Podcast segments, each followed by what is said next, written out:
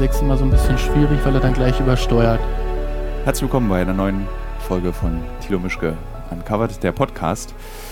Äh, ben und ich richten hier noch gerade den Ton ein und ähm, deswegen hat man da so einen halben Satz gehört am Anfang. Und da wir in diesem Podcast eine Regel haben, wir schneiden nichts, äh, außer ich sage falsche Dinge über Paul Ronsheimer, dann entferne ich das auch wieder aus meinem Bild-Podcast. ähm, ähm, deswegen war, glaube ich, das erste Mal auch, dass wir was geschnitten haben. Überhaupt in 100 Folgen wurde. Ich verstehe ihn, ich habe hab behauptet in dem Podcast, dass er eher so wie Julian Reichelt ein, und diese interne Untersuchung zu den beiden gemacht werden und er meldete sich dann und sagte, zu mir gibt es keine interne Untersuchung. Ja, das, das ist falsch. Ja. Aber lass uns nicht darüber reden. Wir wollen ja, jetzt hier nicht, irgendwie nicht noch mehr Anrufe bekommen. ähm, der Ton läuft, der Ton hört sich gut an, die Aufnahme läuft. Ich nehme jetzt den Kopfhörer ab und vertraue, dass hier kein Handy oder irgendwas wuppert und wummert, ähm, weil ich nämlich mich besser fühle, wenn ich den Podcast aufzeichne, wenn ich keinen Kopfhörer dabei aufhabe, weil so höre ich nämlich die Tonqualität, mhm. das, was ich sage und das, was du sagst und dann nochmal durch den Kopfhörer. Und darauf habe ich keine Lust. Sehr verwirrend sein. Ja. Also, wer ist Ben für allejenigen, diejenigen, die noch nie äh, einen Thilo Mischke Uncovered Podcast gehört haben? Äh, ben ist Kameramann seit der ersten Staffel eigentlich von Uncovered. Ben und ich kennen uns aber auch schon vor Uncovered. Wir haben für Galileo Filme gemacht. Äh, einen Film, der nie gezeigt wurde. Äh, dann haben wir einen Film gemacht über Superhelden zusammen, äh, was, also das waren diese ganz sinnvollen Sachen, was wir von Superhelden, glaube ich, für die Technik, für, für unsere Welt benutzen können. Yep. Und ähm, Ben macht sich gerade im Übrigen eine frische Batterie in seine E-Zigarette. Also regt euch nicht auf, wenn es knistert. Das brauche ich jetzt einfach. Macht es bitte, aber dann stell die Wattzahl ganz kleiner, damit es nicht so laut knistert. Ich habe ja extra für einen Podcast eine eigene Podcast-E-Zigarette. Diese dünnen, die keine Geräusche machen. Ich mache einfach währenddessen meine Hand vors Mikrofon. Okay. Ich weiß jetzt nicht, ob man das gehört hat, aber mach mal bitte nicht deine Hand vors Mikrofon. Jedes Mal, wenn du dran ziehst, dann doch lieber leise knistern. Gut, ich knister. Ganz leise. Also Ben, Kameramann, wir arbeiten schon lange zusammen. Ähm, es gab aber eine lustige Sache, die ich mit Ben, weil wir uns, wie diejenigen, die den Podcast kennen, ja wissen, äh, oft streiten. Und aus diesem Grund habe ich Ben nie auf gefährliche Drehs mitgenommen, weil da will ich mich nicht streiten. Da muss irgendwie sofort gespurt werden, wenn einer den anderen anbrüllt. Also wenn der Kameraben mich anbrüllen würde oder ich den Kameraben anbrüllen würde. Und sowohl der echte Ben als auch der echte Thilo würden sich gegenseitig nicht anbrüllen lassen. Wir brüllen auch nicht. Nee, wir also brüllen nicht, aber wenn es darum geht, ähm, eben einer gefährlichen Situation sich auszusetzen, will man halt so wissen, dass eben kein Widerspruch kommt und dafür ist Ben eben bekannt. und ich aber auch. besonders sein. wenn wir beide uns unterhalten. Ja. Jetzt ist es aber so, dass Ben und ich uns gerade an einem sehr gefährlichen Ort befinden. Und mhm. zwar in Hualican. Das ist eine Stadt in dem Bezirk Sinaloa, also in dem Bundesland Sinaloa in Mexiko. Und diejenigen, die gerne True Crime Podcasts hören oder auf Narco, auf Flatflix, äh, Flatflix, Netflix geguckt haben, wissen, von hier kommt das äh, Sinaloa-Kartell mit dem berühmten El Chapo. Mhm. Und wir sind hier, weil wir einen Film machen wollen über Frauen und Kriminalität, also welche Rolle spielen Frauen in kriminellen Strukturen. Ähm, sie sind nicht nur Opfer, sondern sie können auch Täter sein und das wollten, wollen wir und wollten wir zeigen und deswegen sind wir hergefahren, weil es gibt hier etwas, das sich, das ist so eine Pop-Subkulturgeschichte, so Frauen mit großem Busen und großem Po, die dann in so Musikvideos auftauchen, so ähnlich wie bei unseren Rap-Videos in Deutschland eigentlich auch, nur hier ist es noch ein bisschen härter. Und sie gehen auch extra, extra zu einem Schönheitschirurgen. ist, glaube ich, in den deutschen Hip-Hop-Videos auch so, dass die Frauen, die du dort siehst, oft auch sich dafür, äh, wie sagt man, manipulieren lassen haben beim Arzt. Mhm. Ähm, aber es ist gestern Abend etwas passiert. Ben hat etwas sehr Besonderes erlebt, was sehr wenig Menschen aus Deutschland erleben was auch gut ist, dass es sehr wenig Menschen aus Deutschland leben. Ben hat gestern Abend seinen ersten Toten gesehen, denn wir haben einen Fotografen begleitet, der nachts äh, Fotos macht, um auch so ein bisschen zu zeigen, wie gefährlich ist es. Und ich kann mich noch erinnern, wir waren im Fahrstuhl, wollten ins Bett. Mhm. Und ich meinte so, ach, da wird schon nichts passieren heute Nacht. Äh, und in dem Moment, wirklich in der Sekunde, wo ich diesen Satz gesagt habe, kam der Anruf, wir müssen los, es wurde ja. jemand erschossen. Ja. Wie war das im Vorfeld, als du, also für mich ist es der, achte Tote, siebte oder achte Tote, den ich gesehen habe. Darüber mhm. können wir gleich reden, was das mit mir macht, aber ich will erst von dir wissen, als der Anruf kam, wir fahren da jetzt hin, was ging da in dir vor? Noch gar nichts richtig. Ich habe erstmal nur daran gedacht, die Technik zusammenzupacken, Akkus äh, einzustecken, alles irgendwie mitzunehmen, was wir brauchen. Und einfach nur an den nächsten Moment gedacht, wie kommen wir jetzt möglichst schnell ins Auto mit allem, was wir brauchen. Ja. So, und dann da war noch nicht so ein Gefühl. Auch vorher, wir hatten ja schon drüber nachgedacht, äh, wie das sein könnte. Oder ich hatte drüber nachgedacht oder wir hatten schon drüber geredet, irgendwie könnte das heute Nacht passieren und so. Auch da habe ich mir nichts vorgestellt. Ähm, wie willst du dir sowas auch Gar nicht? vorstellen? Das ist so lustig, weil ich habe, äh, als ich meinen ersten Toten gesehen habe, habe ich immer darüber nachgedacht, wie es wäre, wenn ich den dann sehe. Gucke ich da hin? Ist das irgendwie, gucke ich mir das nicht an? Will ich das überhaupt sehen? Ja, so, so denke ich oder so versuche ich nicht zu fühlen oder so versuche ich nicht zu denken, weil ich, ich kann es ja nicht. Ich, kann, also ich könnte es jetzt fantasieren, Ja. aber das bringt mir ja nichts. Ich versuche halt wirklich im nächsten Moment einfach nur zu sein, einfach nur von Moment zu Moment irgendwie zu denken und, und, und auch zu fühlen und zu gucken, einfach weil es ja auch alles hier so insgesamt aufregend ist und Ja. auch so anstrengend und auch, ähm, also sowohl von den Temperaturen als auch von der Also wir haben Umgebung. heute, glaube ich, wären es 42 Grad oder Ja, so. sowas, genau. Und auch viel Technik und sowas. Und damit ich halt an alles denke, versuche ich halt immer wirklich einfach im Jetzt zu sein. Und solche Situationen, wie wir sie halt erleben oder die wir halt auch gestern Vormittag erlebt haben, Ja. ähm,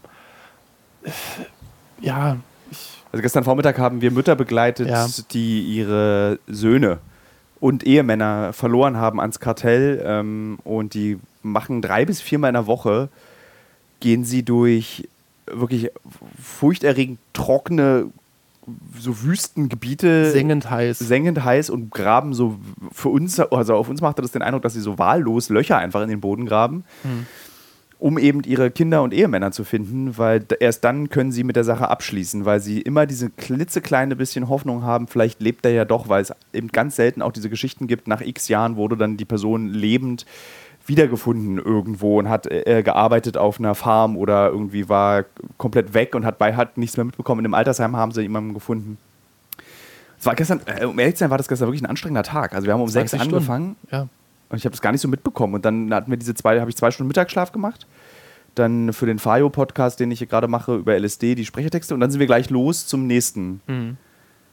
Aber irgendwie war das, wie- ich, der ganze, ich weiß, ich habe so ein seltsames Zeitgefühl auf diesem ganzen Dreh. Ich, das, irgendwie fließt die Zeit so dahin. Das geht so alles ganz schnell. Also Mhm. normalerweise sind so eine Drehs, weil es, es, ich bin nicht ganz zufrieden mit dem, was hier passiert. Und dann, wenn das passiert, vergeht die Zeit eigentlich immer sehr langsam. Das ist wie so ein scheiß Urlaub. Ist dann wie so ein, wenn ein Job nicht richtig funktioniert, es fühlt sich das an wie so ein nicht guter Urlaub, der einfach nicht vorbeigehen will, man will eigentlich nach Hause. Und hier ist es so ähnlich, weil wir wollen eben über Frauen reden und über die Rolle der Frauen in diesen kriminellen Strukturen, aber es ist so schwer. Also du kommst nicht mal an die Männer ran. ja. Und auch mit Frauen natürlich Mhm. reden, ja, klar. Und wir haben bis jetzt mit zwei Frauen geredet eigentlich. Ja. So, und das ist mir zu wenig. Mhm. Naja, und dann sind wir gefahren. Also, achso, erzähl erst mal von diesem erst, ich meine, dieses auf diesen Feldern rumläuft. Und ich meine, wir werden immer, kriegst du erzählt, äh, sei vorsichtig, wenn, wenn du da bist. Äh, du kannst beobachtet werden. Äh, es kann sein, dass die auf uns schießen. Eine der Frauen, die diese Gruppe anleitet bei diesen Ausgrabungsarbeiten, wurde alle zwei Stunden angerufen, ob sie noch lebt. Also, ich, ich weiß gar nicht, ich nehme das überhaupt nicht mehr wahr. Und ich, ich denke da seit mehreren Tagen drüber nach, dass das für mich ist, als würde ich durch Neukölln spazieren. So ist es für mich auf jeden Fall nicht. Und das ist furchtbar für mich. Aber erzähl du mal, wie es für dich ist. Naja, das grundsätzliche Dingens dieses ist ja, dass diese Narcos-Geschichten, also alles, was wir hier irgendwie immer wieder hören, auch extrem aufgeladen ist, also auch kulturell irgendwie aufgeladen ist. Es gibt Serien, es gibt Bücher und es gibt irgendwie Dokumentation. Und dieser ganze, ganze Komplex Ja. ist ja mit so vielen, ähm, ja, mit so viel, ja, mit so viel Energie aufgeladen. Ja. Und, und das passiert natürlich auch alles in deinem Kopf. Also das speichert sich ja irgendwie ab. Und wenn ich jetzt dann hier bin und diese Geschichten dann halt wirklich live höre von den Menschen oder halt auch mit einer Waffenhändlerin irgendwie rede oder mit einem Drogendealer oder großen, großen Typi, der Ja. halt auch schon sagt, dass er jemanden ermordet hat. Also es wird dann halt plötzlich einfach alles sehr, sehr konkret. Und zudem ist es natürlich so, dass ich immer wieder den Menschen, weiß ich nicht, ich habe immer das Gefühl, die Hälfte der Leute, die wir halt irgendwie hier sehen, hat irgendwas damit zu tun, weil sie uns auch irgendwie komisch angucken. Oder Also besonders hier im in Hotel. Juan hier in der Stadt hast ja. du das Gefühl, dass jeder eigentlich, den wir treffen, äh, also wir wohnen in so einem bisschen besseren Hotel und alle, die hier in der Lobby sitzen, sind, glaube ich, aus der Stadt hier. Ja. Und äh, warte mal, Oder sind Leo, auch viele Hochzeits, sind viele Hochzeitsgäste irgendwie und die sehen halt auch alle aus, als ob sie sehr viel Geld hätten. Ja. Was jetzt natürlich nicht automatisch heißt, dass sie irgendwie in dem Business dann irgendwie unterwegs sind. Aber in dem Moment, wo du natürlich mit drei Kameras hier runterkommst und Kisten und sowas und dann halt auch irgendwie äh, nachweislich aussiehst wie ein Gringo, äh, hast ja. du natürlich irgendwie ähm, Obwohl ich finde, dass du auch so ein bisschen, du hast schon den Anklang von so mexikanischen Avocado-Bauern. das habe ich äh, vor zwei Jahren, als ich in Kolumbien war, auch gedacht und dann haben die mich aus, ausgelacht, dass okay. ich halt gesagt habe, ja, ich sehe doch nicht aus wie, weil ich auch so meinte, ich sehe doch schon aus wie ein Südamerikaner. Sie, nee, nee. Ist vielleicht auch ein bisschen zu groß, ich sehe aus wie ein Südamerikaner, das ja. wäre so, als würdest du sagen, ich sehe aus wie ein Europäer. Ja. Ja. Aber jetzt mal ganz vereinfacht gesagt, ja. genau, wie man halt so auf der Straße spricht. Ja, und, und in diesem ja. Hotel sind auch wirklich diese windigen Figuren. Also Leo, der andere Kameramann, und Malte, der ähm, Redakteur, mit dem ich reise, der, äh, die hatten beide gestern so Bumspartys neben ihren Zimmern. Mhm. Also Kokain-Bums und also bei Malte meinte drei Frauen, ein Mann. Und ich glaube, bei Leo waren es zwei Frauen, zwei Männer. Es war auf jeden Fall richtig Alarm. Ja. und Leo kam dann heute früh an den Frühstückstisch. Er hat zwei Stunden geschlafen. Hat zwei Stunden geschlafen, sah furchtbar aus. Also die Arbeitsbedingungen sind hart, obwohl ja. das Hotel schön ist. Ja wir schlafen nicht, wir und, hangeln uns von Geschichte zu Geschichte. Mhm. Und es wirkt alles, also zumindest hier, irgendwie zwielichtig. Und auf der einen Seite nicht gefährlich, aber auf der anderen Seite super gefährlich. Ja, weil du in deinem Kopf irgendwie ganz ja. viel dann so in diese Menschen hineinprojizierst. Also alles, was du halt irgendwie an, an kulturellem Gedächtnis irgendwie abgespeichert hast, haust du dann natürlich in die Gesichter rein ja. und haust du in die Menschen rein und in die Kleidung und in das Verhalten und in die Blicke und, und, und ja, und irgendwie das war auch so das lustig, als wir in Mexiko waren, am Anfang der Reise, also Mexiko-Stadt, waren wir auf einem weltberühmten, extrem gefährlichen Markt. Mhm. Äh, so, das ist so eine Art.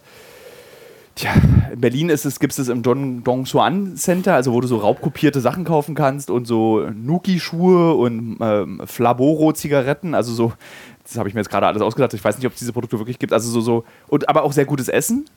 Äh, und dieser Tepito Market, also dieser im Stadtteil Tepito, ist halt super gefährlich.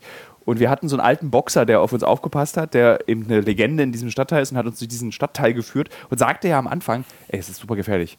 Passt total auf. Dann saßen wir mitten im Markt und haben was gegessen. Ist es jetzt hier eigentlich gefährlich? Nö, ist total sicher. Also du kannst auch die Informationen, ich kann damit nicht, ich bin so, hä? Ja, aber Wie plötzlich kommen, ja, aber plötzlich kommen zwei Jungs irgendwie an und ja. geben dir so eine äh, Fistbump, irgendwie ja. und, und, und sagen ich komplett dann sofort im Modus. Ja. Ben, Achtung, Kamera, bitte genau, Kamera natürlich. ranziehen. Und setzen sich dann aber auch direkt neben uns hin und gucken uns dann die ganze Zeit auch an. Oder auch andere Leute stehen dann halt einfach rum und dann ist es halt ein Riesenmarkt, also es ist halt wirklich ein Labyrinth mit, weiß ich nicht wie viel, 1000 Quadratmetern, also riesig. Ja. Total verworren und immer wieder diese, diese Ambivalenz. Auf der einen Seite sagen sie, wie du meinst, irgendwie heißt es überhaupt nicht gefährlich, dann auf ja. der anderen Seite, ja, passt bloß auf und hinter jeder Ecke könnte irgendwie jemand lauern, der es irgendwie nicht so gut mit euch meint. Ja, und du kannst ja dann auch einfach, also das erzählt dir dann auch, wir haben jetzt hier vor Ort auch einen Journalisten, mit dem wir zusammenarbeiten, Ulysses heißt der, und der erzählt dir dann auch so, ja, wenn du falsch abbiegst, kannst du erschossen werden. Genau, und in dieser Ambivalenz bewegst du dich aber dauerhaft. Ja. Und dann natürlich immer auch in diesem, ich will trotzdem unbefangen hier reingehen. Also ich will irgendwie auch noch mir so eine Naivität bewahren oder so, ein, so eine Gutgläubigkeit vielleicht auch. Ja.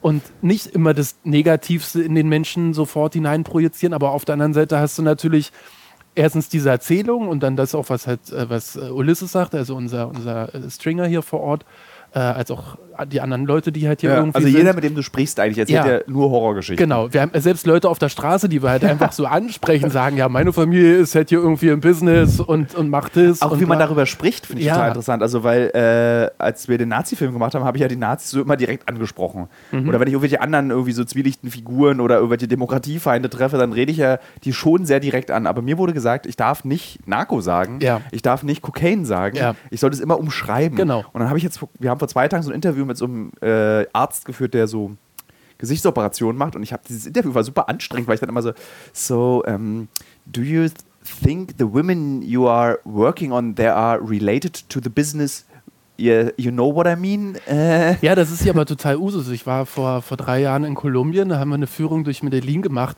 Da durften wir den Namen Escobar nicht aussprechen, beziehungsweise auch unser Touristenanleiter, äh, der uns halt ja. da durch die Viertel geführt hat, ähm, hat auch gesagt, ich nehme diesen Namen nicht in den Mund. Ich sage immer nur E oder so. Ja. Ähm, und irgendwie ich glaube, da ist halt auch viel irgendwie Angst oder so oder, oder auch Unbehagen oder vielleicht auch dieses Gefühl, wir wollen nicht nur darüber reden oder es ist halt irgendwie, weil man es ja sofort auch immer damit gleich ja. assoziiert, auch als, als Westeuropäer oder als, äh, wir als Deutscher, ähm, Deutsche, ähm, dieses Gefühl, die sind alle so.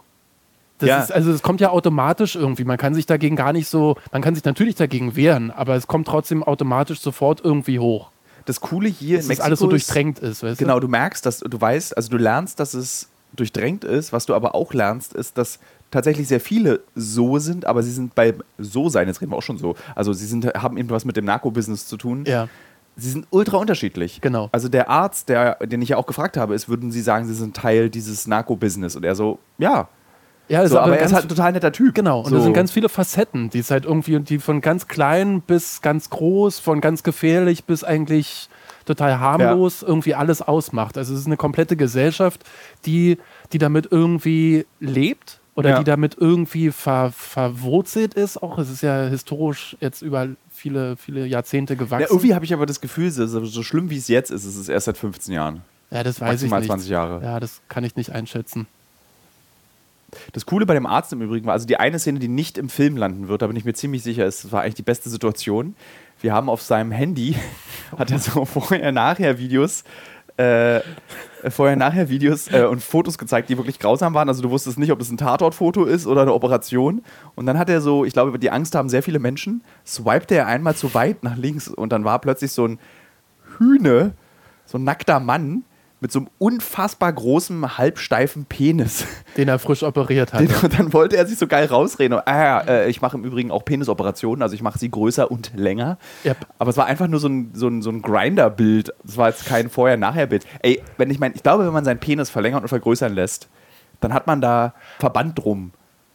Naja, vielleicht war es die Nachuntersuchung, weißt Das du nicht. Also er hat ja eh, im Wohnzimmer, Ja, also aber er hat ja eh sehr weirde Fotos da drauf gehabt. Also wo du dir sagst, so als Schönheitsoperateur machst du so eine Bilder vielleicht eher nicht. Ist auf jeden Fall Erstens das und zweitens sagst du dir auch, okay, als Schönheitsoperateur hast du ja auch noch irgendwie so ein weiß ich nicht, so ein, so ein Schweige, Schweigepflicht Ja, er, oder so. er hat auch nur Und er gesagt, könnt ihr die Augen dann wegkrisseln, damit man nicht sieht, wer das ist. Ja, und und da er waren zeigt so diese Fotos, nackte Frauen. So. diese nackte Das Frau, die da auf dem. Tisch lag und wo du dachtest so, hm. Also der hat die ja dann auch so fotografiert, wo du so denkst, das hat ja in keinster Weise. also Ich weiß nicht, ob der medizinische Zweck war, dass diese, diesen Busen, den er ihr da gebaut hat, Abstand wie zwei Apfelsinen, die sie sich auf die Brust gelegt hat. Also ich glaube, das hat er aus der Perspektive so fotografiert, Ja. nämlich von hinter dem Kopf. Genau, und sie lag halt auf Sie der lag so Liege. hinten, der Kopf hing so runter, so Ja. Mund halb offen. Und ich glaube, er wollte davon so ein Beweisfoto machen, so jetzt stehen deine Brüste wie eine Eins. Ja, So. und das wollte er bei dem Penis wahrscheinlich auch Das glaube ich nicht. Ich glaube, das war einfach ein Bild, zu dem er masturbiert. Oder er hat sich das schicken lassen, weil er auch ein sehr reicher und sehr erfolgreicher Mensch ist. Und äh, ich habe dann später Ulysses gefragt, ob der Arzt geoutet ist. Und Ulysses meinte so, nein, aber er ist einfach super gay. Also so. Das mag sein. Er hat Aber auf jeden Fall viel Botox in seinem Gesicht. Ich wollte gerade sagen, das ist auf jeden Fall auch ein Arzt, der so don't get high on your own supply. Ja. Äh, also werde nicht, äh, so bedien dich nicht an deinem eigenen Zeug. Und Ja. der hat auf jeden Fall auch ordentlich in die Botox-Kiste gegriffen und äh, Und er sah auch aus, als ob er sich selber an seiner Nase irgendwie rumgeschnitten hätte. Ja, also es wirklich im Spiegel furchtbar. morgens Es nach dem klingt furchtbar. Stell dir Zähneputzen. vor, so, so wird dir ein Arzt beschrieben. Und das Bizarrste kommt jetzt eigentlich noch. Diese Frau kommt auf jeden Fall im Film vor. Dann saß im, im Zimmer eine Frau, offensichtlich äh, bearbeitet durch diesen Arzt. Und sie meinte so, sie ist extra aus äh, San Diego, USA, hier runtergeflogen, weil dieser Arzt ihr so krass empfohlen wurde. Und das Die, war. ja, das sie war ist so aber eine- Mexikanerin. Sie ist, nee, nee, sie ist Amerikanerin, aber sie hat mexikanische Verwandtschaft. Ach so rum war es, ja, okay. Also sie ist in den USA Ja, geboren, hat stimmt. aber natürlich ja. mexikanische Verwandtschaft. Ah. Also als jemand aus Mittelamerika. Ja. Und äh, ich glaube, also auch die Praxis muss man sich folgendermaßen vorstellen. Ich Mhm. beschreibe sie mal kurz. Das ist wie so, Berliner kennen das, glaube ich. Das sind so, manchmal wohnen Leute in Ladengeschäften. ja. Und so sah diese Praxis aus. Du kommst so rein, überall stehen so Skulpturen Ja. und so, zum Beispiel hatte er dann so eine künstliche Blumenvase, wo dann so zwei Puppen, also zwei Blumentöpfe und in jeweils einem Blumentopf war so eine Puppe von dem Tim Burton Genau. Alice im Wunderland Film. Also einmal Johnny Depp als Puppe und einmal die äh, Frau als Puppe. Ja. Es- war das Helena Bonham Carter? Nee, Ich ich glaub- glaube nee, glaub eine ne, andere. Ich weiß es, Egal, aber auf jeden Fall diese- war es äh, so, der Film. dann so genau. überall so, so G- Gipsfiguren von Engel. Engel. Waren ganz viele. Dann eine Mona Lisa hinter Ja. der Tür. Also Na, so, da hat er den Grund genannt, äh, dass er sich die schönsten Frauen der Welt halt irgendwie bei sich in die Praxis hängen wollte. Aber diese Praxis an sich war ja schon relativ klein und Kronkelig. schäbig. Ja, sehr schäbig. Und dann gab es dann dieses Büro von ihm, wo so eine Schrankwand drin stand mit noch mehr Mhm. Engeln. Ganz viele Ensemble, also auch so ganz komische ähm, ja, weiß ich nicht, so, so Zusammenstellungen dann in Ja. den einzelnen Regalen. Irgendwie auf der einen Seite dann so ein Michael Jackson und Hollywood. Dann hat er sich selber irgendwie total glorifiziert mit, ich würde sagen, 20, 30 oder 40 Okay, Urkunden. so es klingt immer, ich freue mich schon auf den Schnitt. Das ist so, also weil das wird auf jeden Fall, den kann man sehr gut zeigen. Und dann hat er, auf, dann, dann hat er auch so zwei Holzkörper äh, gehabt mit ähm, einem Frauenkörper und einem Männerkörper. Und der Frauenkörper hatte riesige Brüste und der Männerkörper hatte einen riesigen Penis.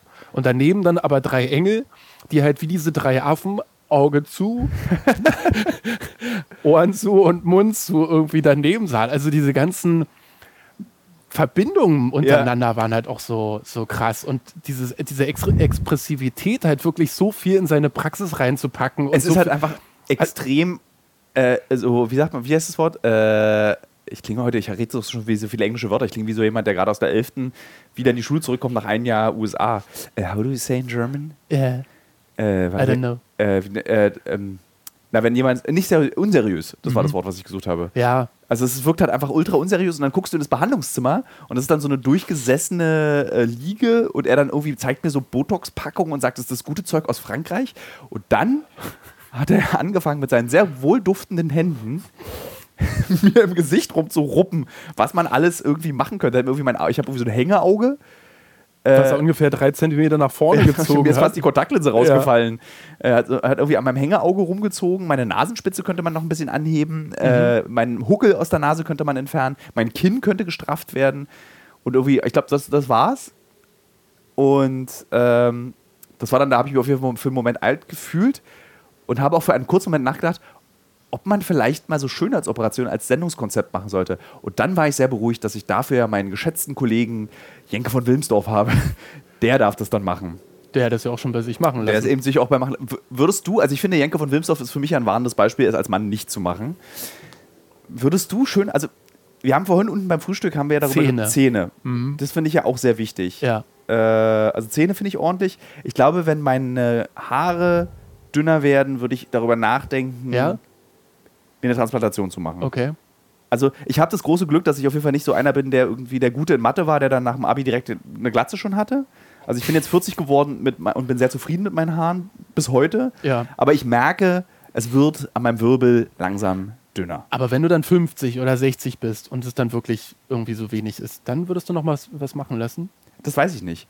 Man denkt ja, man, es ist ja so, ich, als ich 30 wurde, konnte ich mir nicht vorstellen, was es bedeutet, 40 zu sein. Ja. Und wenn ich jetzt 40 bin, ich habe keine Vorstellung davon, was es heißt.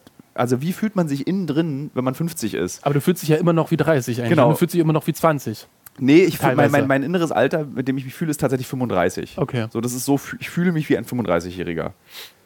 Ja, ich habe auf jeden Fall eine Zeit lang mal, also früher darüber nachgedacht, mir die Nase machen zu lassen. Deswegen habe ich ihn ja auch gefragt, ob er was Deine bei Nase ist aber voll okay. Ja, mittlerweile bin ich Das- damit den auch Rest total des Gesichts, fein. Da würde ich irgendwie. Ja, ich weiß. äh, mein Kind Du hast könnte natürlich auch einen noch. sehr schönen Bart. Den, Ja. Für den beneide ich dich ja.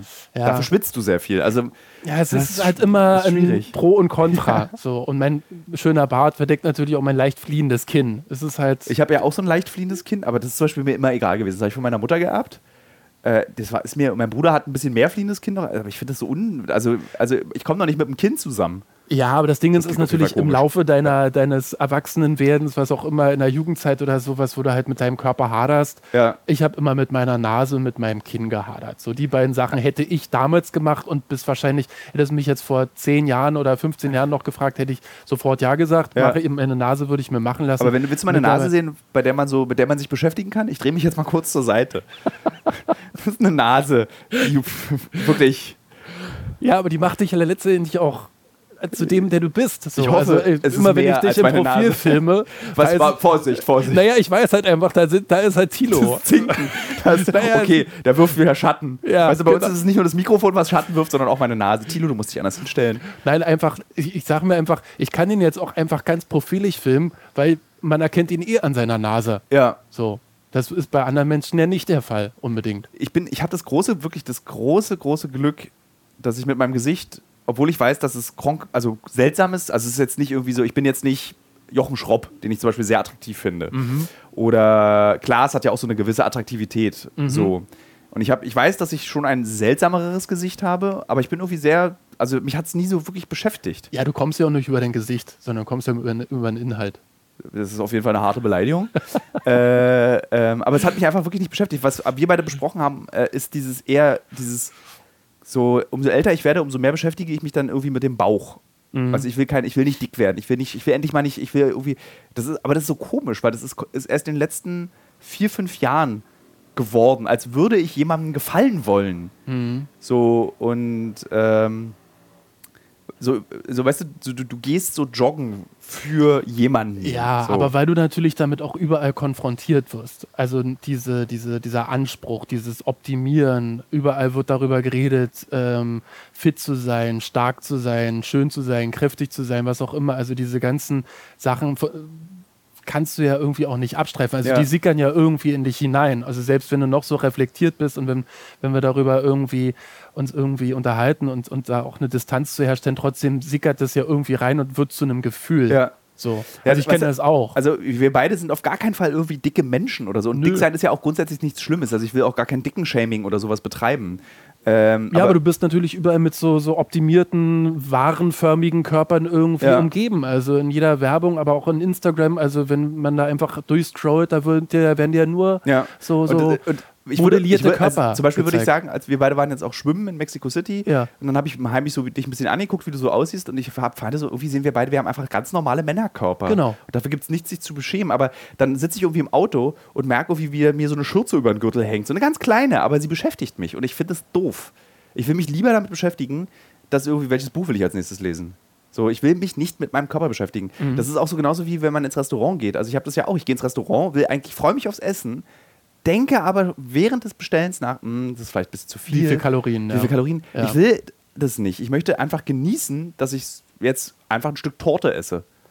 Obwohl du jetzt auch schon so viel Sport machst, ist es ja Ja, so, es ist ja? trotzdem so. Das geht einfach nicht weg. Ich meine, ich war als Kind mopplig mhm. das, und ich, also ich wurde deswegen nicht gehänselt. Aber es spielt natürlich mit rein. Es auch. ist halt was ganz Fieses passiert. Ja. Also mir, weißt du, so die Mädchen damals in der, das war so 10. Klasse, so äh, 10., 11. Klasse haben so gesagt, äh, du wirst schon eine Freundin finden. Äh, also die, weißt du, du hast ja dann früher so ganz blöd, willst du meine Freundin sein? So. Und dann haben die gesagt, nee, aber du wirst schon eine Freundin finden, du bist ja lustig. Mhm. So.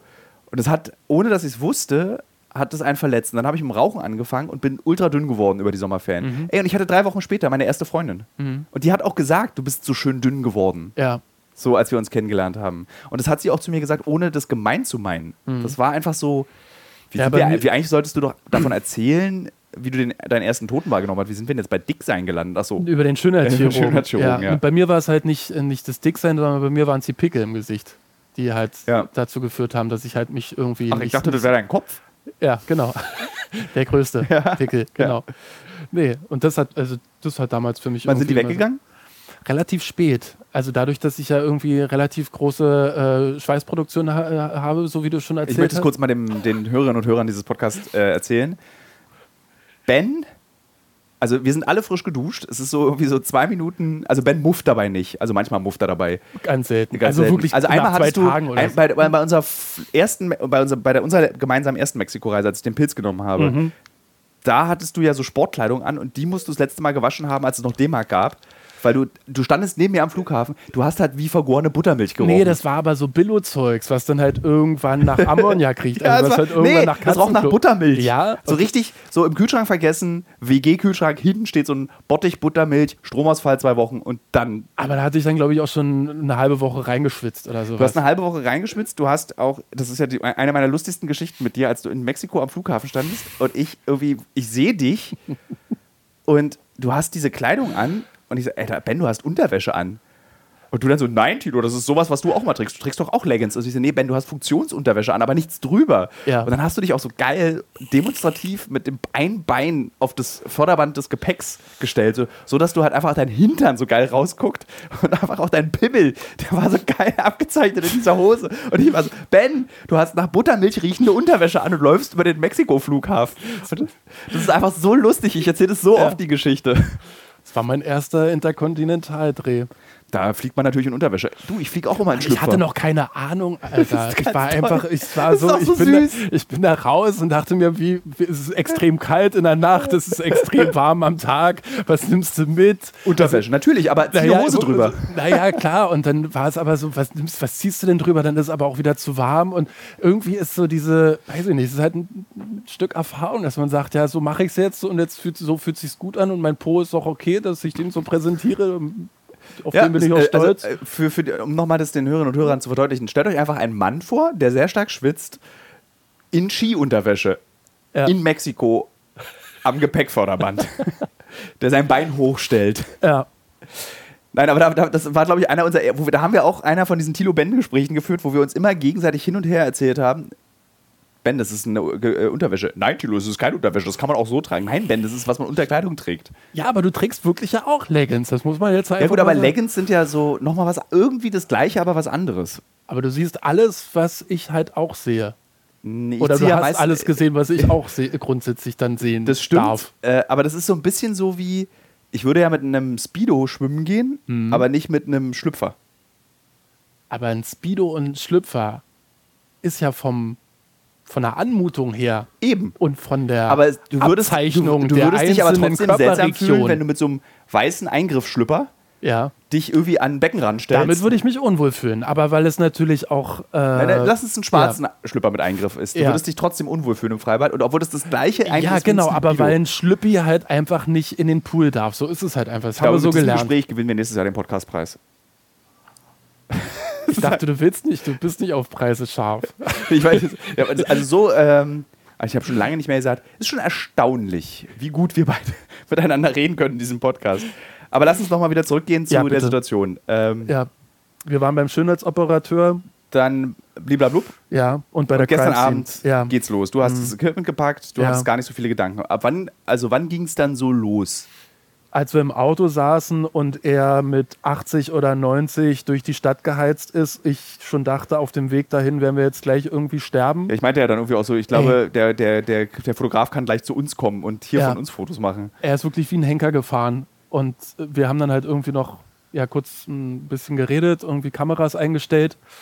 Und dann sind wir auch schon eigentlich da gewesen. Es ging relativ flott, so sechs, Ja. sieben Minuten oder sowas. Und dann waren wir da. Aber wie hast du das wahrgenommen?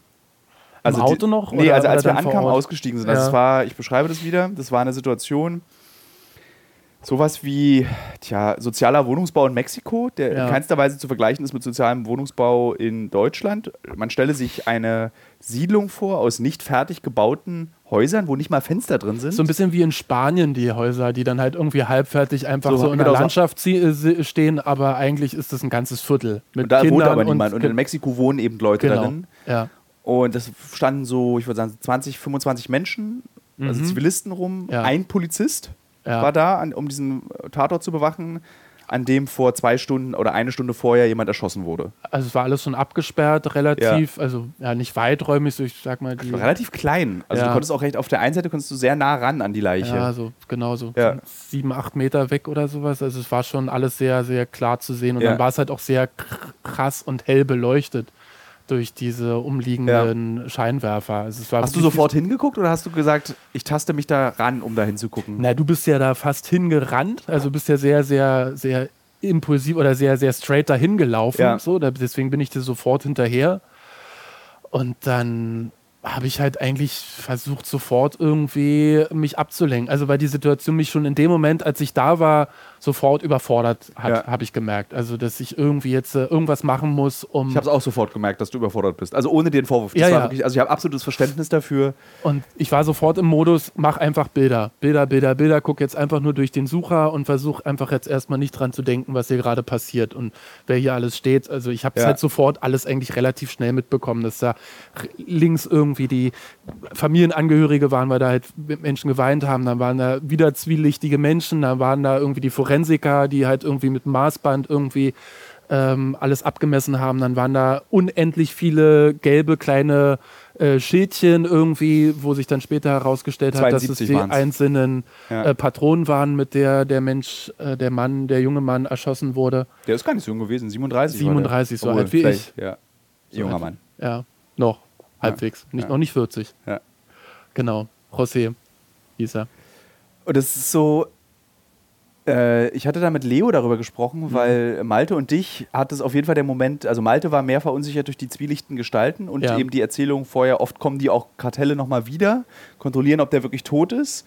Und wenn die drauf sind oder besoffen oder eine Waffe dabei haben, dann kann es auch schon mal passieren, dass da nochmal ein Schuss fällt. Oder einfach Macht demonstrieren wollen. Oder Machtdemonstration. Also wir haben heute früher erfahren, dass ja. die einfach auch gerne mal zu 20 wenn die Polizei schon da ist und die Leichen untersucht werden, dass die 20. ankommen, einfach reingehen auf den Tatort, die Leiche mitnehmen, um zu zeigen, wir sind stärker als ihr. Mhm. Und wenn wir, wenn sowas passiert wäre, während ein internationales Filmteam dabei gewesen wäre, die hätten nicht auf uns geschossen, aber sie hätten geschossen. Und das ist ja dann nochmal eine, noch die nächste Stufe, was man als Seele, als deutsche Seele erträgt. Ja, und wir waren die einzigen, die eine Filmkamera mhm. hatten. Ansonsten waren halt Lokalreporter, zwei auch nur Reporterinnen da äh, zwei oder drei, irgendwie ja. sowas. Ähm, zwei, drei Polizistinnen, eine Polizistin, genau, zwei Polizisten, glaube ich. Dann der eine, der im Jeep gesessen hat und halt dann die Forensikerin und, und der, ja. der andere, der die Fotos gemacht hat. Also, ja, also offizielle waren vielleicht zehn da oder sowas, zwölf, so max. Was ich gestern festgestellt habe an diesem Ort ist, wenn man diese Szene sieht, also es lag dann eben dieser junge Mann ja. ähm, auf dem Bauch, ja. den Kopf weggedreht, äh, mhm. 72 Schuss, äh, davon ein Paar aus einer AK-47 und die andere Hälfte aus einer AR-15, also genau. dieses amerikanische halbautomatische Gewehr und drei Schuss in den Kopf. Mhm. Das konnte man daran erkennen, dass es dreimal solche Felder gab, wo diese, äh, diese gelben Schildchen standen. So, so drei Spots quasi, ja. an denen diese Crime Scene quasi passiert ist, wo man halt wirklich dann auch nachvollziehen konnte, wie es ungefähr passiert sein ja. müsste. Ja. Und wenn ich an solche Orte komme, wird bei mir die Welt still dann gibt es nur noch diesen Ort. Und das mhm. ist so, da ist dann so. Es war halt auch wie ein Theaterstück ja. präsentiert. Also es war wirklich, dadurch, dass es halt auch so gut beleuchtet war, dass dann auch diese einzelnen Klicks dann von den Fotoapparaten, dann mhm. die Taschenlampen, die, das, das Band, was halt wie so eine Art Bühne irgendwie dann das markiert hat. Die Leute, die drumherum standen, die halt wie so Zuschauerinnen und Zuschauer waren, dann die Familie, die halt irgendwie dann noch, waren dann diese vier, fünf zwielichtigen Männer, die dann die ganze Zeit auch noch irgendwie telefoniert haben. Dann kam hinter uns ja dann immer noch irgendwie ein Auto angefahren, noch ein Motorradfahrer, der fünf Minuten da gestanden hat und dann wieder abgehauen ist, wo wir auch schon irgendwie gedacht haben, hier, was, was macht ist das hier für ein Schauspiel? Ja. Also das, was ist das hier gerade für eine Szene? Und es hatte halt wirklich was so, für mich was extrem Entrückendes auf der einen Seite, also und total. Entfremdendes. Und auf der anderen Seite was total Tiefes und Persönliches, weil ich habe wirklich ähm, ich habe angefangen zu weinen. Ich musste mir meine Tränen unterdrücken. Ich musste wirklich, als wir uns dann kurz dann so, als ich dich denn so an, angemacht habe, dass Was ich vollkommen okay ist und richtig. Darf ich es erzählen? Ja. ja, bitte, klar. Ja. Also ich, äh, ich, hatte Ben gebeten, dass er äh, das, äh, die Hinterbliebene filmt. Ja. Und Ben hat dann ähm, sehr wütend gesagt, das sind mir zu krasse Bildmethoden. Ja. Dem würde ich noch widersprechen, empfand dem Moment aber nicht, weil wir oft zeigen wir, wir haben den Vater gehabt in El Salvador.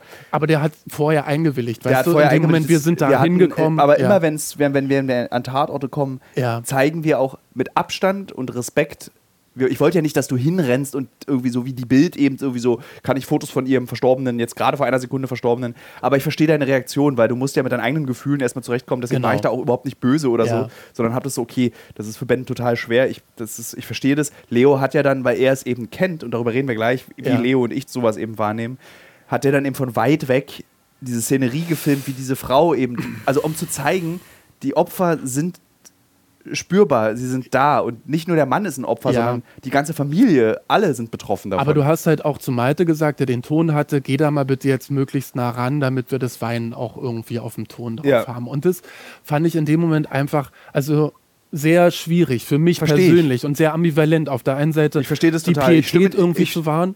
du hast vollkommen recht und das ist auch pietätlos. Aber in dem Moment irgendwie so, ich will, dass der Zuschauer ja mitleidet. Ich will, ich will nicht die Frau ausbeuten dafür, dass wir sie zeigen, sondern ich will, dass der Zuschauer merkt, was für eine furchtbare Situation das ist.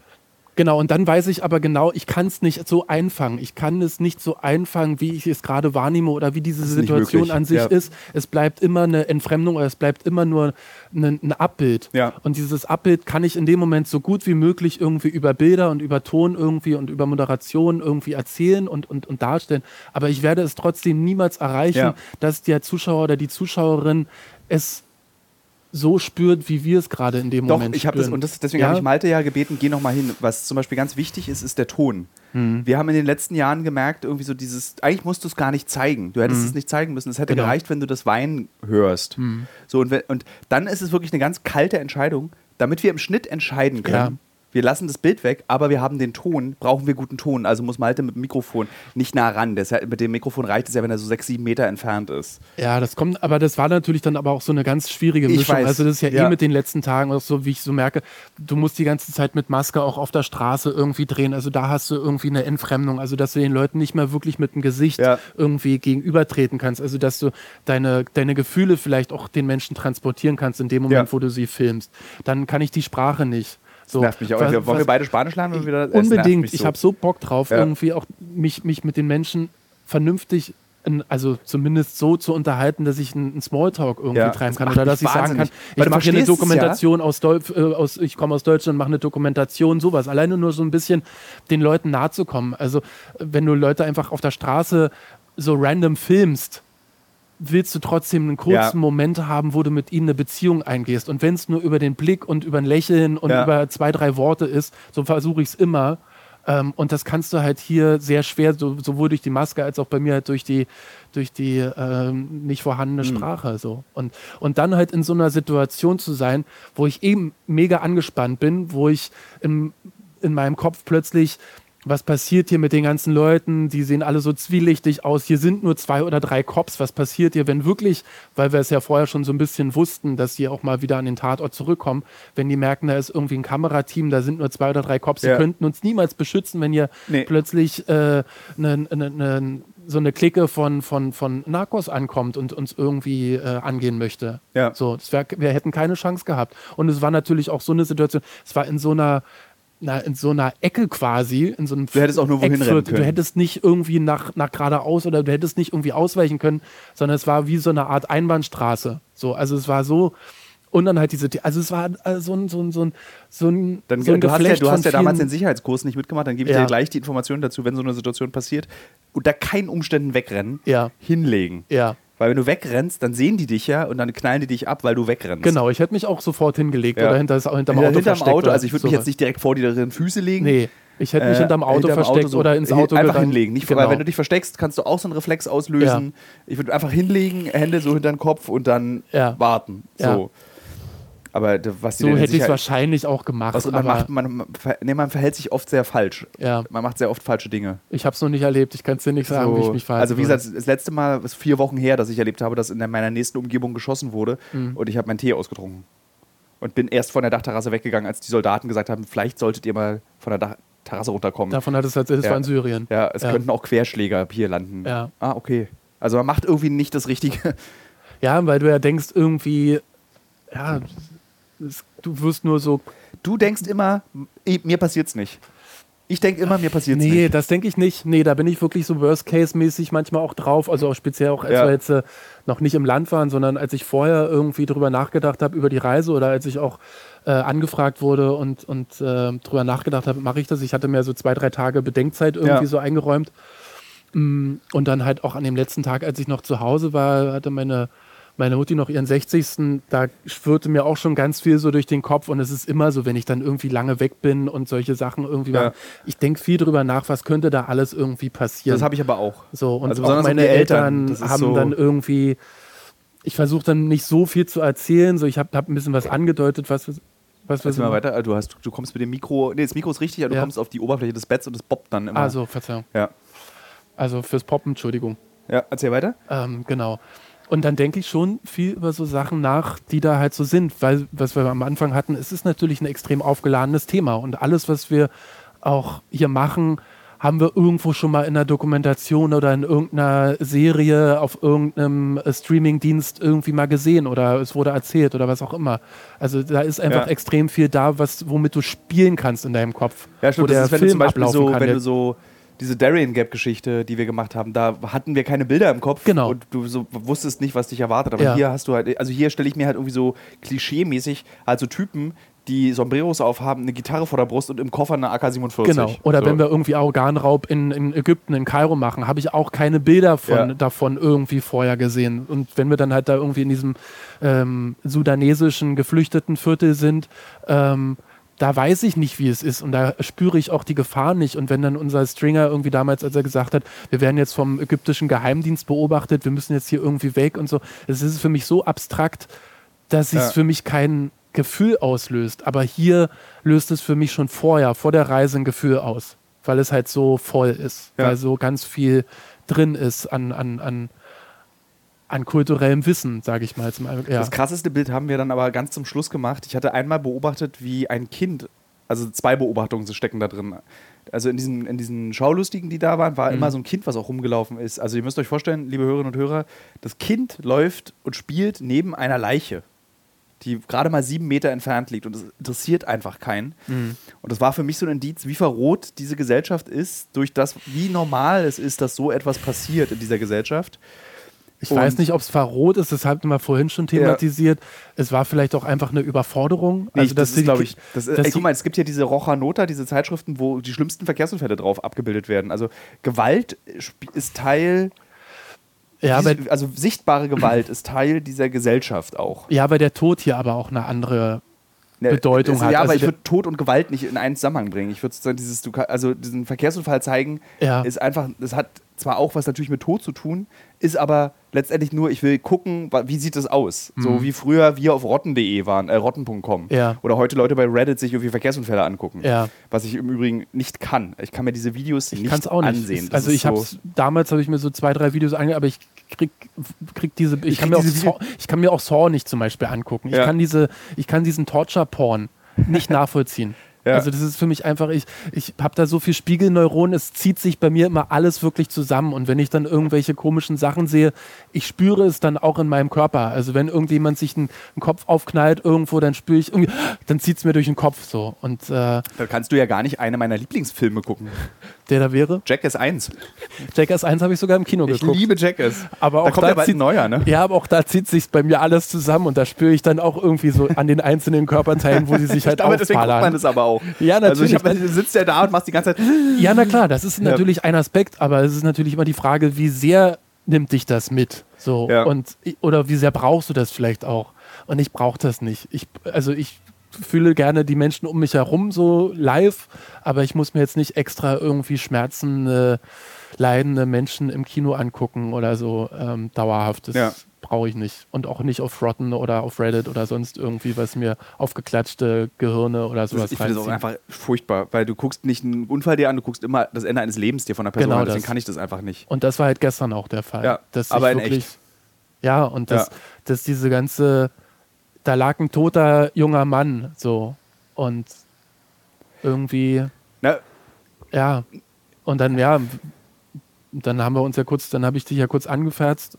was okay war? Ja, du nochmal betonen? ja, ja, wo ich aber auch, ja klar, ich Nee, sag mir okay. trotzdem in dem Moment irgendwie, es sollte, es war, ich hatte so eine, auch wieder diese ganz ambivalente, ist ganz, ist immer ganz so gegen oder widersprüchlich. So auf der einen Seite fühle ich irgendwie, das ist so eine Art Arbeitsverweigerung und auf der anderen Seite denke ich auch so, nee, ich will das jetzt auch so gerade, Ja. ich kann's, ich krieg's nicht hin. So, ich krieg, krieg, ich habe mit meine Knie haben gezittert, ich habe mich immer wieder umgeschaut, ich konnte die Sprache nicht. Also Leo Ja. hat ja dann immer noch den Vorteil, er versteht ungefähr das, was die Leute so um ihn herum sagen.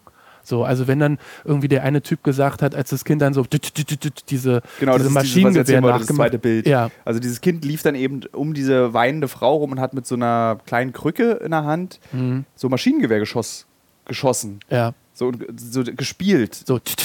Genau. Und das war total, das war, das war für mich eigentlich das härteste Bild dieses Abends. Es Ja. war nicht die Leiche, die dort gelegen hat, sondern einfach, dass dieses Kind Schießen spielt. Und ich, ich habe dann irgendwie vermutet, dass es möglicherweise der Vater des Kindes sein könnte. Oder dass es irgend, weil, warum sollte dieses Kind alleine dort, es war, gehörte zu der Mutter, es war immer in der Nähe der Mutter. ja, aber da waren aber einige Kinder. Ja, Also, also da man weiß so es nicht, aber so das fünf. war nur eine Spekulation ja, von ja, mir. Ja, Und das, hat, das war so zutiefst verstörend. ja, absolut. So, Du weißt halt einfach, die sind hier in diesem Viertel und die werden in diesem Viertel groß und der Weg ist zwar noch nicht vorgezeichnet, Ja. also er ist noch nicht determiniert, aber er ist schon mit wenig Perspektive oder mit Ja. wenig Optionen. Leo hat ja auch irgendwie. gehört, wie angeblich einer Genau. der Leute gesagt hat, Ja. eben als dieses Kind so geschossen hat, äh, er lernt hier mehr als in der Schule. Ja, So, da hier durch dieses, was ihr hier sieht, lernt er einfach alles. So, Ja. das ist so. Und ein Stück weit ist da aber auch eine Wahrheit ja drin. Ja. Und, und Also für uns wirkt es total absurd. Also, weißt du, wir lernen ja zum Beispiel in Deutschland nicht in der Schule überleben. Und wir lernen auch nicht auf der Straße überleben, sondern wir lernen irgendwie funktionierende Teile der Gesellschaft zu werden. Ja. Und dieses Kind lernt funktionierender Teil dieser Gesellschaft zu werden. Genau. Und das bedeutet hauptsächlich Überleben. ja. So, äh, und ich meine, du wirst für die kleinsten Sachen, kannst du hier erschossen oder bedroht werden. Und Mhm. ähm, in dieser Stadt Hualican, hier in Sinaloa, ist es auch so, wer hier lebt, hat irgendwas, irgendwie mit dem Kartell zu tun. Klar, du kannst bei. Starbucks arbeiten, aber vielleicht Ja. gehört der Starbucks, der hier betrieben wird, dem Kartell. Genau, oder du musst Schutzgeld bezahlen Ja. oder sonst irgendwas. Oder du hast jemanden verloren oder Ja. du kennst einen Freund, der halt irgendwie Drogen tickt oder sonst irgendwie irgendwas fährt oder so. Also es ist ja so durch, durchzogen, diese Gesellschaft ähm, von, von diesen Business-Geschichten. Ja. Also so wird es ja hier genannt. Es wird ja immer das Business oder Genau, man darf es ja nicht, wir dürfen es in diesem Podcast glücklicherweise so nennen, Ja. wie wir es wollen, aber man nennt es ja hier eben immer Business. oder wie äh, Miguel sagt, die Companies. Das sind halt Wirtschaftsunternehmen, die er halt hier ja- alles Ja, beherrschen. also Miguel ist unser, ist nicht unser Fahrer, aber er fährt uns hier und das ist hier ein sehr groß, bekannter Journalist, der Ja. auch sehr tief in den Kartellen drin steckt. Also er hat sich intensivst mit dem Leben von äh, El Chapo auseinandergesetzt, hat auch seine ganze Familie interviewt, also zumindest die, die noch leben. Mhm. Und äh, er hilft uns ein bisschen in Jualican, dass wir hier nicht irgendwie auf die Schnauze fallen. Zum Beispiel in der Situation, wie wenn wir junge Leute vor irgendwelchen Cafés ansprechen und fragen, habt ihr irgendwie, kennt ihr was, habt ihr was gehört? Ja, ja, meine ganze Familie ist im Kartell. Geht doch auf den Friedhof, der hier ist und macht doch mit bei der Party und wir das dann Ulysses erzählen und ihm die Gesichtszüge entgleiten, so ob wir noch alle Tassen im Schrank hätten. Wir aber trotzdem beide gesagt haben, wir hätten ganz schön Bock auf so eine Party. Ja, Obwohl richtig wir, Bock. ja, also ohne Kamera natürlich. Erstmal. Recherche. Also ich würde einfach ja, ich würde gerne auch mal sehen, aber ich da- glaube, das ist wirklich mit großen Risiken verbunden. Das erinnert mich so ein bisschen an diese Partys, die es auch in, der, in den brasilianischen Favelas gibt, Mhm. wo es diese berühmte Brazilian Microwave gibt, wenn so Leute, kennst du die? Nee? Das sind Autoreifen. In den Autoreifen äh, wird ein Mensch gestellt, der in Stacheldraht eingewickelt ist und dann werden die Autoreifen angezündet. Und Ich schüttel gerade mit dem Kopf. das ist so, so stelle ich mir so ein bisschen so eine Kartellparty auch vor. Und äh, Ich, da ist wieder das Ding, ich versuche mir so wenig wie möglich vorzustellen. Ich höre nur das Setting, Friedhof, alle sind drauf, machen hier wild irgendwie Remi Demi. es Dann- könnte BMX-Bande sein. es könnte cool sein, es- könnte aber auch die Ja. Hölle werden. So. ja, es ist, wird wahrscheinlich die Hölle. Also wenn wir da so Vielleicht als Deutsche, beides, ja, wenn, wir- wenn wir als Deutsche, die nicht Ja. Spanisch sprechen können, Genau. und wahrscheinlich ist wissen auch relativ Problem. viele Mitarbeiter des Kartells schon, dass wir hier sind. Ja, na, weil wir ja auch in einem Hotel sind, äh, wo Ulysses, also unser, andere, unser anderer Fixer, gesagt hatte, äh, er bringt die Leute immer hierher, also die Drehteams, Ja. und dann wissen die halt irgendwie in der Stadt schon wenigstens Bescheid, dass ein neues Ja, Drehteam das ist auch irgendwie total da irre, ist. oder? Ja, Und äh, auch, liebe Hörerinnen und Hörer, man merkt es nicht. Letztendlich merkst du es nicht. Wir waren, Ben und ich waren heute früh joggen zusammen. Mhm. Bisschen kurz. Ich bin auch enttäuscht von meiner Jogleistung. aber es war sehr, sehr heiß es schon. war extrem heiß. und wir hatten nur vier Stunden geschlafen Ja. oder so. Ähm, und du joggst hier lang und dann hab, war das, am Ende der Jogstrecke ging das so über in die Straße und dann meinte ich so, ach lass mal lieber wieder zurückjoggen. Wir wissen nicht, ob da hinten irgendwas ist, was irgendwie gefährlich oder irgendwie äh, uns irgendwie an Kragen gehen könnte. Ja, Ja, was machen wir noch? Wir fahren noch nach Juarez. Das ist Mhm. die Grenzstadt zu den USA. Auf der anderen Seite liegt die Stadt El Paso. Ähm, Mhm. Dort treffen wir auch noch sehr interessante Gesprächspartner. Partnerinnen. Ich befürchte, Partnerin, äh, ich befürchte, wir müssen noch mal her, weil mir, was wir hier erlebt haben, noch nicht reicht mhm. für unseren Film.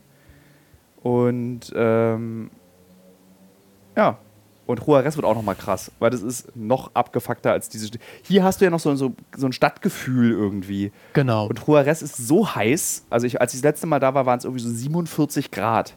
Also Culiacan, meinte Ulysses vorhin, ist in den Top 20, was die gefährlichsten Städte in, äh, Ja. in Mexiko angeht, oder Top Weltweit 10 sogar. oder weltweit. Und Juarez Juarez ist Top ist, ein- auf äh, Top- 3, Top ist drei, an, ja. an, an dritter Das heißt, Stelle. da habe ich mit Julius ist auch drüber gesprochen, es gibt diese Statistiken, aber es bedeutet letztendlich nichts. das heißt, diese, wie viel Morde pro Einwohner Ja. äh, im Jahr Das halt ist eine Statistik, stattfinden. die aber, es, ja. genau, also ich meine, wenn, wenn, du eine syrische Stadt nimmst, würden wahrscheinlich alle syrischen Städte gerade irgendwie auf diesen Top-Listen Ja. auch sein. Ich finde die auch immer so ein bisschen oll, diese ja, Listen. absolut. Aber irgendwie. Menschen versuchen ja immer irgendwie eine Struktur herzukriegen oder irgendwie die Wirklichkeit sich irgendwie einzuteilen und zu sortieren und zu organisieren. Ja. Und dann ist es dann so eine Statistik und die mag dann irgendwie äh, für manche Leute Bedeutung haben. Für uns, glaube ich, auch nicht so wirklich. Ähm, aber ja, es ist trotzdem so ein Anhaltspunkt zu Ja. sagen, okay, irgendwas muss ja schon dran sein, wenn jetzt hier auf 100.000 Einwohner im Jahr, weiß ich nicht, 1000 Leute erschossen werden oder 500 oder Ja. sowas. Das ist ja schon ein, Ich merke auch, dass dieser Dreh für uns beide und für uns alle, äh, also ich wollte eigentlich noch erzählen, wie für Leo und mich das ist. Darüber haben Leo und ich dann nämlich, als ihr beide weg wart, also Malte und du, haben Leo und ich auch darüber nochmal gesprochen, Mhm. war, also wie das für uns beide sich anfühlt, dass eben wieder an so einen Ort zu kommen. Und Leo hat einen ganz interessanten Satz gesagt. Er meinte, das ist halt immer das Gleiche. Es fühlt sich immer gleich an. Und äh, dadurch weiß ich, wie es sich anfühlt, wenn ich ankomme. Und deswegen bin ich auch nicht mehr so schockiert. Mhm. Also ich kann mich, wie gesagt, in El Salvador, ey, wie gesagt, das ist äh, endlose Schockierung, die bis heute anhält, was ich da gesehen, diese Leiche, Mhm. die ich ja sehr nah gesehen habe. Im Übrigen auch gleiche Gespräche mit Martin geführt damals. Wie filmen wir das? Mhm. Zeigen wir diese Leiche? Wie filmen wir den Vater? Bis heute bereue ich, dass ich diese kleine Apple Watch umhatte, als ich den Vater umarmt habe, weil die so krass dominant im Bild ist. Ich aber in dem Moment natürlich nicht daran denke, dass es irgendwie in dem Moment, wo das passiert. Naja, und das war ja in dieser Crime-Scene auch gleich am Anfang so, wo du sagtest, na, wir brauchen jetzt vielleicht hier ein Zoom-Objektiv. Und dann habe ich gesagt, nee, ich lasse jetzt die Festbrennweite Ja. drauf und ich gehe da nicht ran an die Leiche. Also ich Ja. filme da jetzt nicht bestimmt auf. Ich wollte um einzeln auch nicht, dass du Ja. die Leiche filmst, sondern dass du, wenn die dann so ein Tütchen abstellt Ja, oder aber dann irgendwie so, weißt du, dass du so ein Detail hast. Ich wollte jetzt nicht, dass du mir die Schusswunden zeigst. ja, ich weiß, aber dann ist natürlich die Frage, wie löse ich es auf? Und dann versuche ich es natürlich so aufzulösen, nicht irgendwie böse jetzt Galileo-mäßig mit so Pickups und Schnittbildern, sondern irgendwie anders, Ja. indem ich mir halt die Ich bin mir auch ziemlich sicher, also ich bin mir 100% sicher, dass die Entscheidung, so wie Leo und du, nämlich mit sogenannten Festbrennweiten zu drehen, Ja. die richtige Entscheidung war. Vielleicht erklärst du kurz, was eine Festbrennweite macht. eine Festbrennweite. Das ist gar nicht so leicht. Nein, ist- du eine hast keinen du, Zoom genau, erstmal? genau, du hast, du hast eine feste, eine feste Brennweite, wie, die- wie der Name schon sagt. Also du hast, entscheidest dich halt Ja, vorher, habt ihr welchen. gestern mit einer 50er gefilmt? Nee, mit einer 35er, äh, 35er. Genau, Also du, ich glaube, die bei Vollformat. Also du suchst dir halt vorher aus, okay, welchen Ausschnitt ungefähr willst du erzählen, so wie groß oder wie weit soll es sein oder wie, wie telig, also wie nah ran soll es halt sein. Das legst du vorher fest. Und dann der zweite Vorteil, was natürlich in der Nacht wichtig ist, eine Festbrennweite hat immer eine höhere Blende. Also viel mehr Licht kommt rein, Genau. sprich man kann Also- im Dunkeln drehen. Genau. Und vielleicht um die, wie ich Festbrennweiten verstanden habe, ist besonders diese Festbrennweiten 35 mm und 50 mm. Ja. Das ist, äh, liebe Hörerinnen und Hörer, ihr kennt das bestimmt auch, wenn ihr ein Foto mit eurem Handy macht. Dann ist ja, was ihr fotografiert habt, sieht trotzdem weiter weg aus, als Mhm. so wie ihr es in der Wirklichkeit seht. Genau. Und die 35er oder die 50er Festbrennweiten sind ein bisschen so, wie wir eine Situation sehen. Also Genau. das Bild, was wir filmen, ist das Bild, was wir sehen. Es ist wie so eine Art Augenwinkel äh, oder Ja. Sicht, Sichtfeld, würde ich jetzt sagen. Genau, und, äh, ungefähr. Und ich bin ja großer Fan von diesen Festbrennweiten, Ja. äh, weil eben das, das, was dann im Film zu sehen ist, ist das so, wie wir es gesehen haben. Genau. Das weiß man meistens als Zuschauer nicht, aber man merkt es, wenn man diesen Film guckt, wie sich der Film anfühlt, wie das Bild ist. Also zum Beispiel ohne Wertung, Galileo dreht oft, oder nicht Galileo ist falsch, TAF zum Beispiel kann man als Beispiel Ja. nehmen. Die drehen oft immer mit so Objektiven, wo der Vordergrund und der Hintergrund scharf ist und alles ist zu sehen. Genau. So guckt aber kein Mensch. Ja. Und deswegen wirken solche Beiträge auch immer so, man, als wenn man, also so abgesetzt. Mhm. Also man, also wenn wir Filme machen, ging's ja, geht's ja, oder wenn wir das Galileo, ich, ich nehme das mit Galileo komplett zurück, weil Galileo sehr, sehr schöne Filme mittlerweile macht. Das stimmt weiß ich nicht mehr. Ich gucke- ich gucke ab kein- und zu noch ja. Galileo-Filme. Äh, und besonders irgendwie so Galileo am Sonntag gibt sich ja immer ganz viel Mühe und die geben, es sind wirklich tolle ich, Filme. Ich kenne es jetzt nur von früher, als ich angefangen habe. Mhm. Galileo waren ja meine ersten Filme, die ich gemacht habe. Und da gibt es natürlich dann Regeln. Und dann heißt es irgendwie auf dem Dreh, jetzt mach mal doch das Detail und jetzt Ja. mach mal noch das und jetzt nimm mal noch das Pickup, damit man dann halt im Schnitt irgendwie das so erzählen kann, dass es halt irgendwie gut funktioniert. Ja. Also dass man halt einfach schnell rumkommt und auch wenn dann irgendwie Gespräche oder äh, Interviews sind, dass man dann irgendwie immer wieder rein und rauskommt Genau. irgendwie und, und schneiden kann. So. Und das ist natürlich eine grundsätzliche Entscheidung, klar. Und, und dann musst du dir aber halt die Details irgendwie anders suchen. Oder irgendwie, ich habe dann versucht, möglichst abstrakt irgendwie die Nachbarschaft zu filmen oder eine Katze, eine kleine Katze zu filmen, die dann halt irgendwie Ja. rumläuft. Oder mein ein einzelnes Kind irgendwie zu filmen. Oder einfach mal nur random den Mond, der gerade ganz tief irgendwie über einem Stacheldraht ist, Ja. sowas dann halt zu nehmen, um halt eher für mich ein Gefühl zu, zu vermitteln, was ich in dem Moment habe. Und, und, das und ist sehr interessant, wie du das gerade beschreibst, weil ich glaube, jetzt wird den wird vielen Hörerinnen und Hörern auch deutlich, was ein Kameramann eigentlich macht. Also so, also besonders was ich so an unseren, also wir arbeiten ja alle sehr lange jetzt schon zusammen, was ich so schätze an unserer Zusammenarbeit, dass man, dass ich zum Beispiel nicht dir sagen muss, film mal das, film mal das, film mal das, film mal das, sondern man schickt dich in die Situation und du nimmst die Situation wahr, wie ich sie wahrnehme und versuchst einzufangen, was ist wichtig, damit wir die Geschichte erzählen können. Ja. Und du wartest nicht darauf, dass ich dir sage, film mal das oder film mal hier. Und das finde ich, ist es total, weil dann kann ich mich auf meine Arbeit konzentrieren, Mhm. was irgendwie schön ist. Also ich, wie gesagt, ich schätze ja unsere Zusammenarbeit sehr. Also von uns allen, von uns allen als Team und Kameraleute und ich mag das, wie Ja. wir arbeiten. Vielen Dank, Ben. Wolltest du noch was drüber erzählen, über wie du es empfunden hast? Ach so, ja, wie, wie Leo und ich. Genau. Ja. Also Leo hat es eigentlich ganz gut zusammengefasst mit dem Satz eben, dass dadurch, dass wir solche Situationen schon erlebt haben, berührt dich das nicht weniger, aber es trifft dich weniger. Also du bist genauso ge- traurig und du bist genauso entsetzt darüber, Mhm. aber du kannst das alles einordnen in so einen Kontext. Du beschäftigst dich in dem Moment nicht mehr damit, wie fühle ich mich und krass, was ist das für eine Situation und furchtbar, furchtbar, furchtbar Ja. und denk, denk, denk, denk, denk, sondern das ist einfach so, naja, so ist halt das Leben in Mexiko. Äh, so ist es an jedem Tatort. Das passiert heute Nacht wahrscheinlich 30, 40 Mal im ganzen Ja. oder 100 Mal im ganzen Land. So, und da, dadurch sind Leo und ich waren gestern auch, wir haben uns beide gewundert, wie ruhig wir waren an der Mhm. Situation, dass so, wie wenig, ähm, also ich kann mich auch noch erinnern, als ich das erste Mal auf einen, einen Toten eben gesehen habe, wie krass schwer es war, da hinzugucken. Mhm. Also ich wollte da partout nicht hingucken. Und bei ihm war das so, ich konnte gar nicht aufhören, nicht hinzugucken. Ja, weil es auch wirklich wie in so einer True Crime-Serie wie bei äh, Medical Detectives oder irgendwie so war. Also Das sah mit ja auch ganzen so aus, mit Schildern den- und, und mit, genau. den, mit den Leuten und dem Foto. Ich war allerdings ganz froh, dass das Licht bei ihm sehr schlecht war. Ja, es war immer nur so spotmäßig, wenn irgendwie Fotos gemacht Ja. wurden oder wenn sie mal mit ihrer Taschenlampe irgendwie hingeleuchtet haben. Also weil das will ich, ich habe das dann gemerkt, weil wir dann eben einen Reporter begleitet haben und ich bin mit Leo noch mit dem mitgefahren im Auto und der hat Ja. uns dann ein sehr detailliertes Foto von dieser Leiche gezeigt. Mhm. Und das hat mich dann wieder umgehauen, so weggefetzt, weil das wollte ich nicht sehen. So, einfach dieser geschundene, kaputte Körper, der da Mhm. liegt.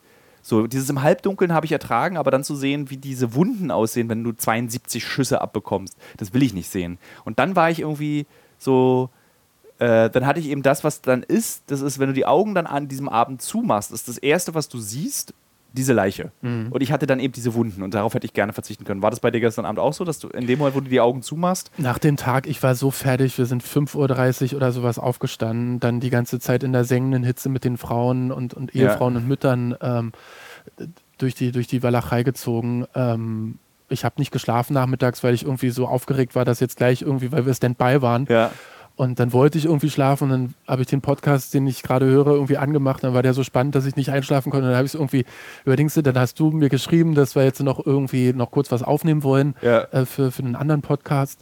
Und dann habe ich es einfach nicht mehr hingekriegt, mich mal eine halbe Stunde oder Stunde irgendwie hinzulegen. Und dann waren es halt irgendwie insgesamt ja, über 20 Stunden irgendwie, die ich wach Ja. war. Und dann war es um, um halb drei oder sowas, als Leo und ich dann hier fertig waren auf dem Zimmer, also Akkus laden und, und, Ja. und Backup sichern und sowas. Ähm, und dann war es ja, ja halb drei oder sowas und dann lag ich im Bett und war einfach weg. Und dann habe ich auch nicht mehr es geschafft, mein Telefon an einen, an einen Anker zu machen, also an, an, an eine Ja. Powerbank. Dann war mein Telefon heute Morgen auf, äh, aus. Ich habe meinen Wecker nicht gehört und bin trotzdem hochgeschreckt, 7.08 Uhr. Hab rausgeguckt, hab hier den Laptop schnell aufgemacht. 7.08 Uhr, alles gleich, ich wollte mit Tilo noch joggen gehen. So, und dann habe ich mich halt angezogen. Und das aber war's. crazy, dass wir, ich, hab, weil ich, ich bin so halb drei eingeschlafen, dass wir dann heute trotzdem wirklich joggen waren. Also eigentlich hätte man da ja. Ich, für mich war es irgendwie, erstens hatte ich es dir versprochen gestern Abend Ja. und zweitens äh, versuche ich mich an mein Versprechen zu halten und drittens äh, habe ich es, glaube ich, auch einfach für meinen Kopf getan, einfach Ja. ähm, rauszugehen. was ich sehr mochte, war, dass wir beide Neues. dann in den Pool vollkommen verschwitzt und ungeduscht reingegangen sind, was ja eigentlich das Verbotenste ist. Ja, aber ich glaube, das sehen die Ja, der, alle der, nicht der so Pool ist so milchig, da, da spielt es, glaube ich, auch keine Rolle mehr. Ja. Aber ja, das war gestern echt ein, ein, eine, harte, eine harte Nacht. Und ich hatte dich ja dann auch noch so irgendwie so garstig dann so, so gefragt, so, fühlst du hier noch irgendwie was oder so? Also ich war ja dann so, das war diese Mischung aus, ich Ja. war traurig, ich war wütend, ich war unsicher, ich war ich habe das total verstanden, und- deswegen habe ich da auch jetzt nicht mit dir irgendwie so einen riesen Streit vom Zaun abgebrochen, Ja. sondern ich habe einfach verstanden, okay, Ben muss, muss jetzt erstmal mit dieser Situation zurechtkommen und es nützt ihm überhaupt nichts, wenn ich jetzt irgendwie belehrend mich neben ihn stelle und sage, so, äh, wusstest du eigentlich, was zuerst da war, das Huhn oder das Ei? Ja, äh, das ist ja eh unsere alte Diskussion, uns die ewige. Das so- aber, aber dass dann halt auch wirklich diese Leute dann, also auch die Reporterin, äh, nee, weil es waren zwei Reporter. Die Reporterin habe ich gar nicht gesehen. Äh, nee, die, und dann war, stimmt, es war noch eine Polizistin, es war, war noch eine Frau da? Nee, ich glaube nicht, es war nur diese Nee, eine die Polizistin. Forensikerin? Genau, Forensiker, stimmt, die, war noch da, war eine genau. Frau und äh, die Polizistin. Genau. Aber halt Miguel, also unser, unser hier Das auch Vorortjournalist krass. und, und, und, und, der, und der. Reporter Ja. dann wirklich direkt an dem Band standen, ganz, ganz laut geredet haben. Und gelacht haben und, so gelacht witzige Geschichten erzählt haben. Und so, so Anekdoten sich gegenseitig irgendwie scheinbar, also so wie sie halt miteinander irgendwie umgegangen sind, als ob sie sich da irgendwie einen Schlag aus ihrer Jugend erzählen. Und das fand ich alles so, so weird. Ich fand es einfach so Ja. falsch. Ich auch, das, das verstehe ich total.